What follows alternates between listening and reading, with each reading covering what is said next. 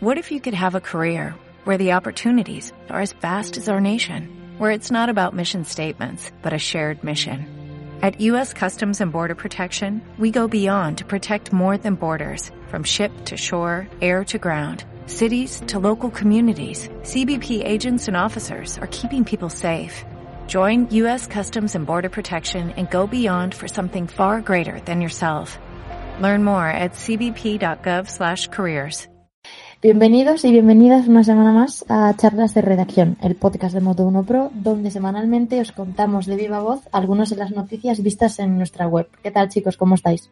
Hola, buenas a todos. Hola a todos, ¿qué tal?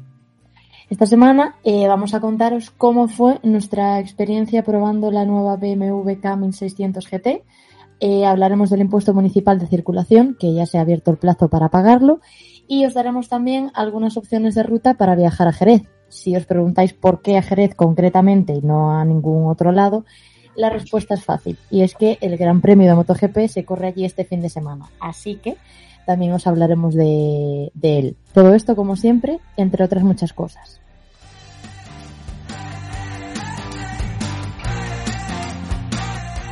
Vamos a empezar con la prueba de la BMW K1600 GT, una moto que se presenta en cuatro versiones para 2022 y a la que Josep tuvo la suerte de subirse hace apenas unos días. ¿Qué tal fue, Josep?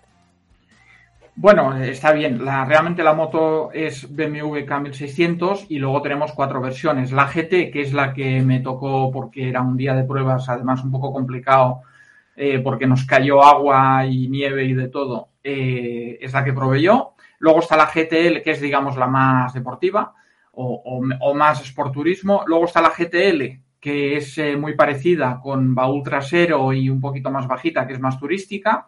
Y luego hay dos modelos eh, un poco más, eh, digamos, cruiser, como llaman ellos, no más americanos, que es la B eh, por Bover, que lleva eh, dos maletas laterales y una parte trasera muy bajita y tal. Y otra que se llama Gran América, que es un poco la equivalente a esas motos americanas eh, de, de, viaje con, con tres maletas detrás y, gran pantalla delante y más equipamiento y demás, ¿no?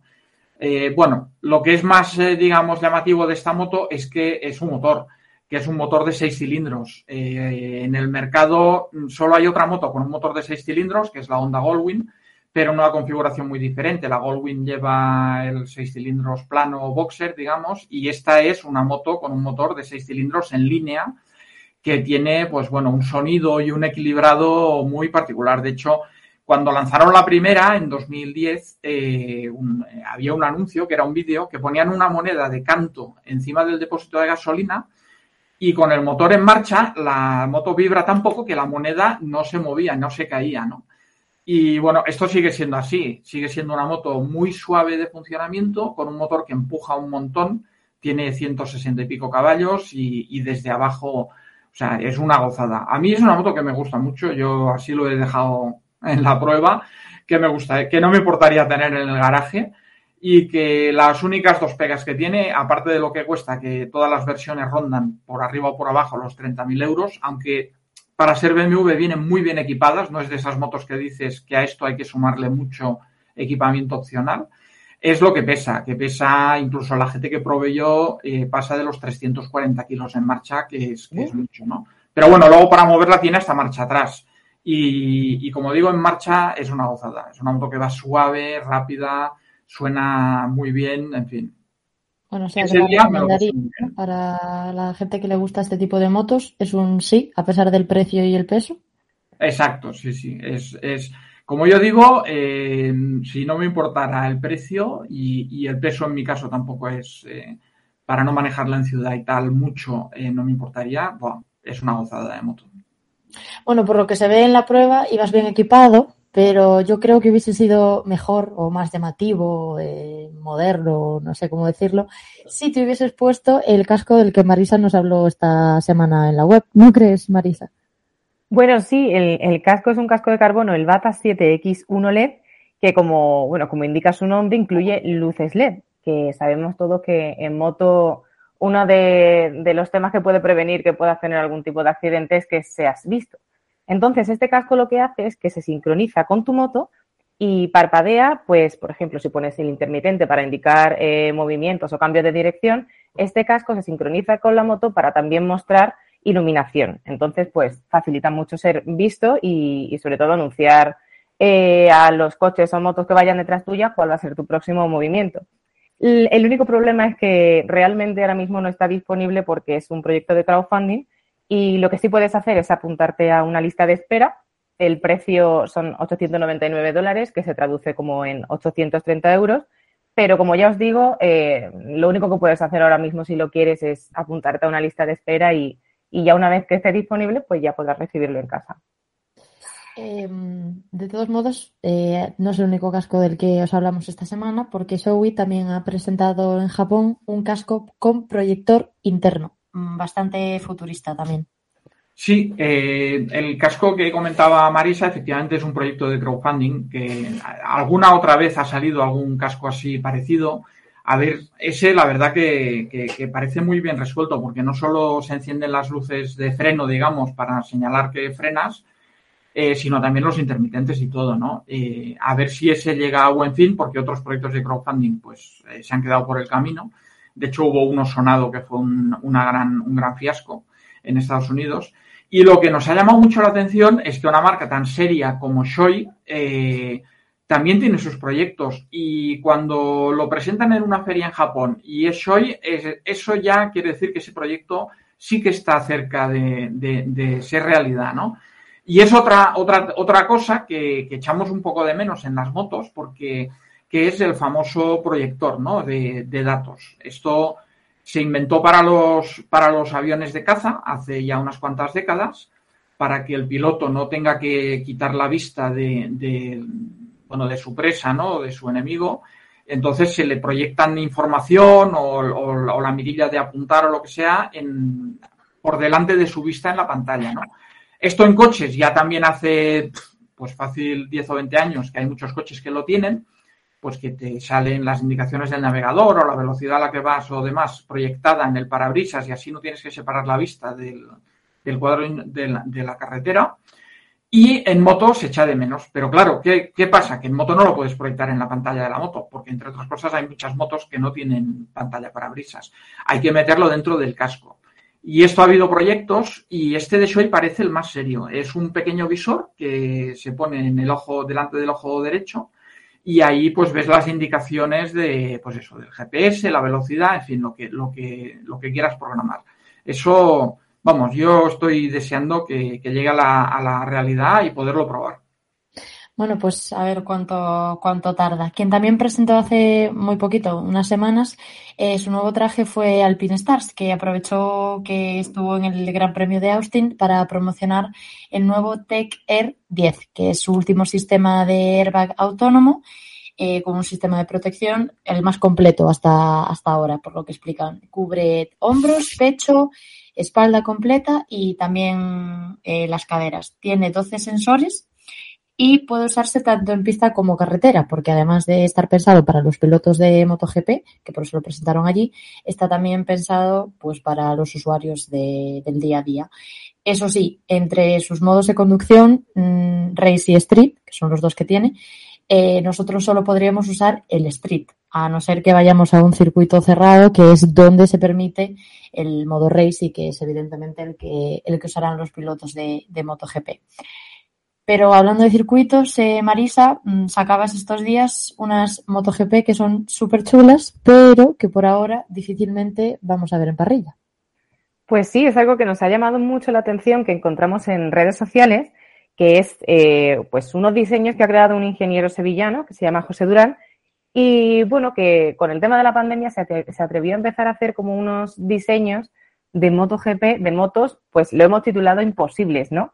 Que igual alguna no lo es tanto, porque se ha atrevido con, motos que a todos nos gustaría ver en pista, como puede ser el diseño de una BMW MotoGP, de una Gas Gas MotoGP, Husqvarna y de hecho hasta de una Kawasaki que el propio Jonathan Rey ha compartido en su Twitter porque le ha llamado mucho la atención. Y bueno, también, sí, Josep. Sí, a mí me llamó la atención que, Jonathan Rey mismo eh, vio el diseño o alguien, algún amigo se lo pasó o algo y es como un poco se ha hecho famoso, ¿no? Este diseñador, porque, joder, que el propio multicampeón del mundo de Superbike te diga, oye, buen trabajo y a mí me molaría una MotoGP de Kawasaki que fuera como esta, caramba, pues está bien. Bueno, las, las redes sociales, ¿no? Que son maravillosas. Sí, sí. Sí, y de hecho eso nos comentaba también porque estuvimos hablando con él que, que, incluso recibe mensajes de usuarios que le piden que le haga diseños para sus propias motos. Pero bueno, también hemos visto algunas de las más llamativas que, que son como ediciones especiales, que esas sí que igual son más imposibles, pues como una Aprilia RS GP 2022 Jeremy McWilliams Edition o una que esta sé que a Josep también le gustó mucho, la, la Brite 9000 MotoGP Edition, que también llamó muchísimo la atención. Sí, sí, algún día tendremos que hablar de John Britten y de su moto y, bueno, sus motos, que fue una cosa mítica, aunque esa sí que es eh, un sueño imposible, una Britten MotoGP, pero bueno, la verdad que el diseño es un gran homenaje a este, a este gran técnico tristemente desaparecido. Bueno, eh, lleguen o no a hacerse realidad o se queden solo en motos soñadas, eh, seguro que los pilotos eh, no tendrían que pagar ninguna tasa por ellos. Pero eh, si tuviesen moto propia, eh, sí que les tocará pagar, como a toda persona de a pie, como somos nosotros, el impuesto municipal de circulación. Esta semana os contamos en la web que el plazo para pagarlo ya está abierto y lo paga toda persona propietaria de un vehículo, moto, coche, camión, lo que sea, eh, a día 1 de enero del año en curso. Esto eh, lo decimos también porque si vendéis el coche o algo similar, acordaos siempre de cambiar el propietario, o sea, sí, eh, para que no, para que nos cobren a, a, vosotros si ya no es vuestro.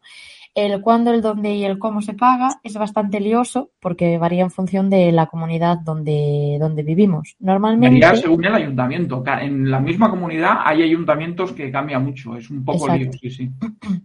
Normalmente tendremos que hacerlo entre los meses de marzo, abril y mayo, aunque hay excepciones en algunos lados y lo retrasan como hasta octubre o, noviembre. La forma de hacerlo, eso, eh, varía en función de cada ayuntamiento, pero todos suelen ofrecer más o menos las mismas opciones, que viene a ser eh, por internet, por teléfono, presencialmente también o por domicial, domicial, Nunca me sale esta palabra. Exacto, domiciliación bancaria. En serio, nunca me sale esta palabra. Entonces, bueno, si lo tenéis ya domiciliado, eh, no tendréis ningún problema. Simplemente revisad que ya, que ya se lo han cobrado y así os evitáis cualquier tipo de, de penalización. El cuánto se paga, una vez más, también depende de dónde vivamos.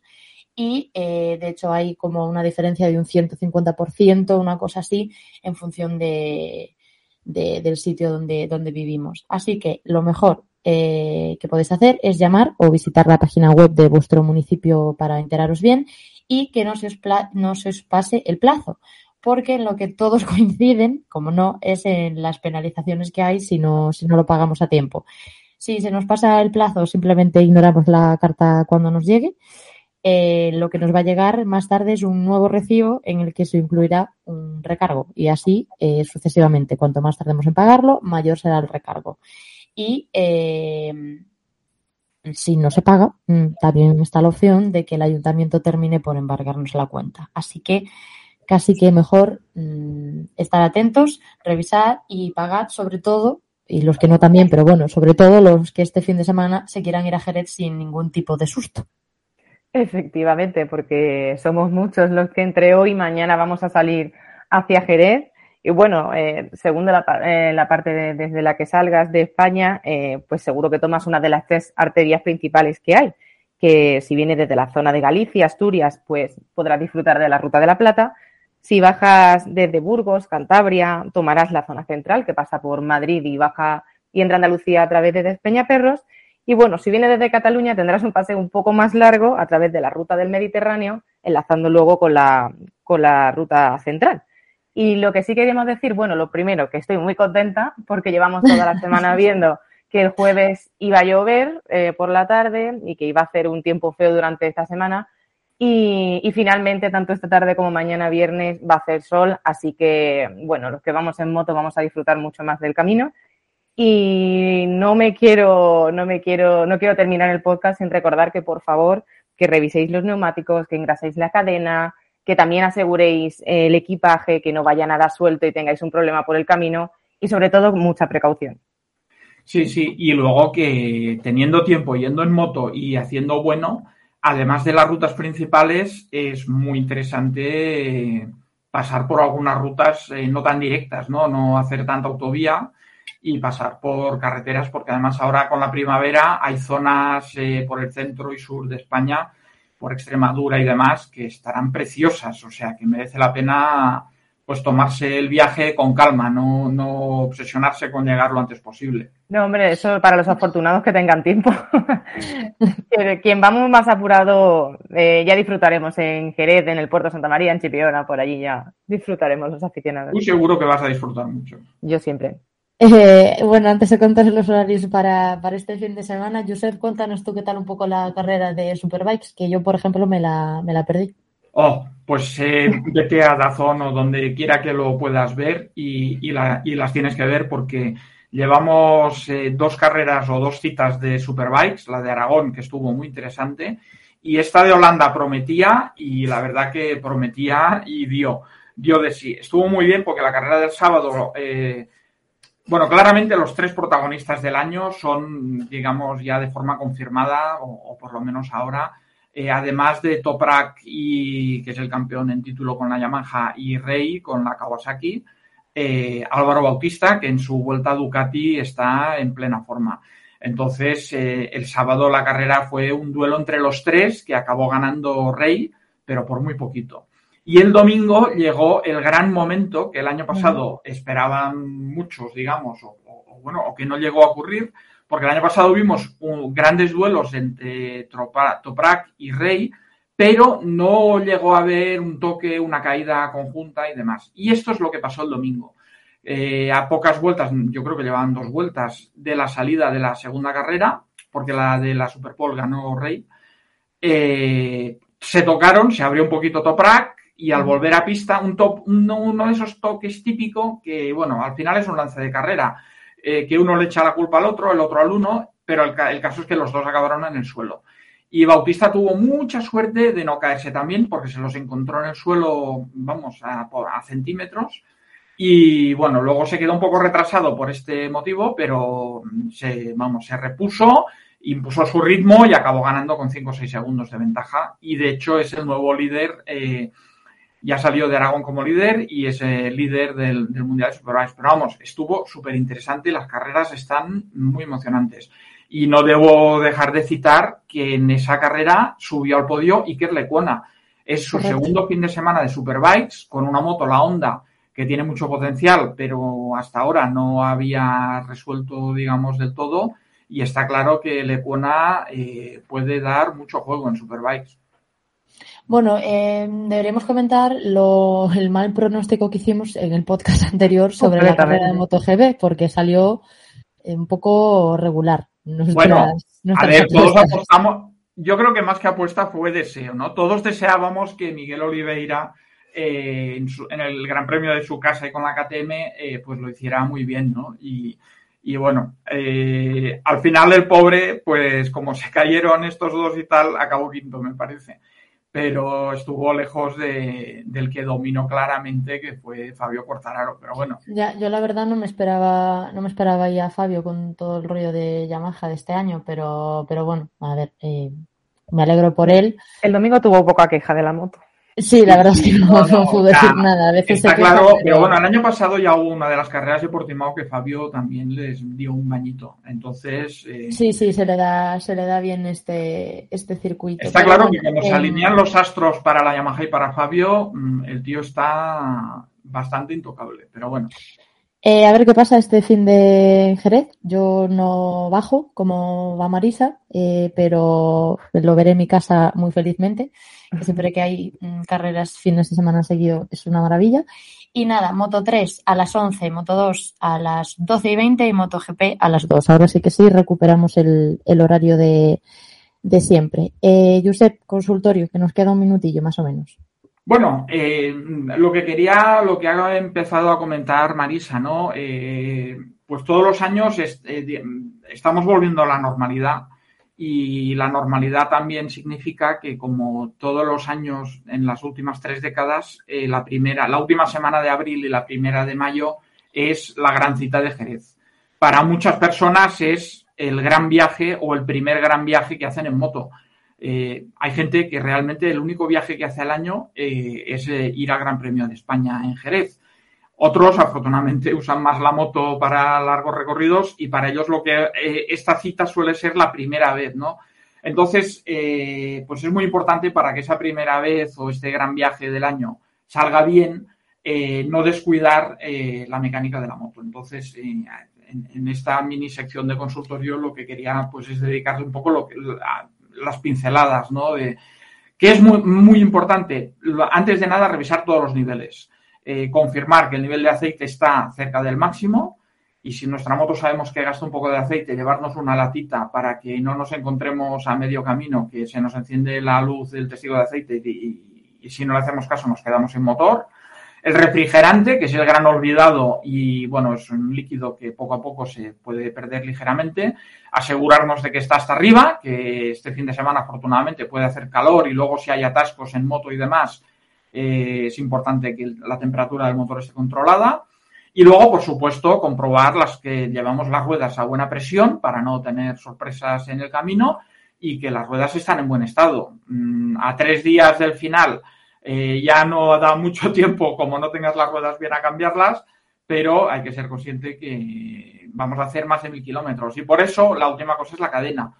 Eh, los, las motos, los que tengáis motos con cadena, dejadla limpia e impecablemente engrasada, que tenéis más de mil kilómetros por delante y bueno, pues que no, que no tengáis un susto tampoco por ahí. Bueno, pues espero que hayáis anotado todos los consejos de, esta semana para el Gran Premio de Jerez que eh, 100% comentaremos la, la, semana que viene. Recordad que podéis escribirnos a redacción arroba moto1pro.com todas vuestras dudas y consultas o dejárnoslas en los comentarios de iVoox si nos escucháis desde ahí. Y ya está, chicos, a ver qué, qué tal el fin de Jerez, ya lo, ya lo comentamos. Hasta pronto. Hasta la semana que viene. Chao.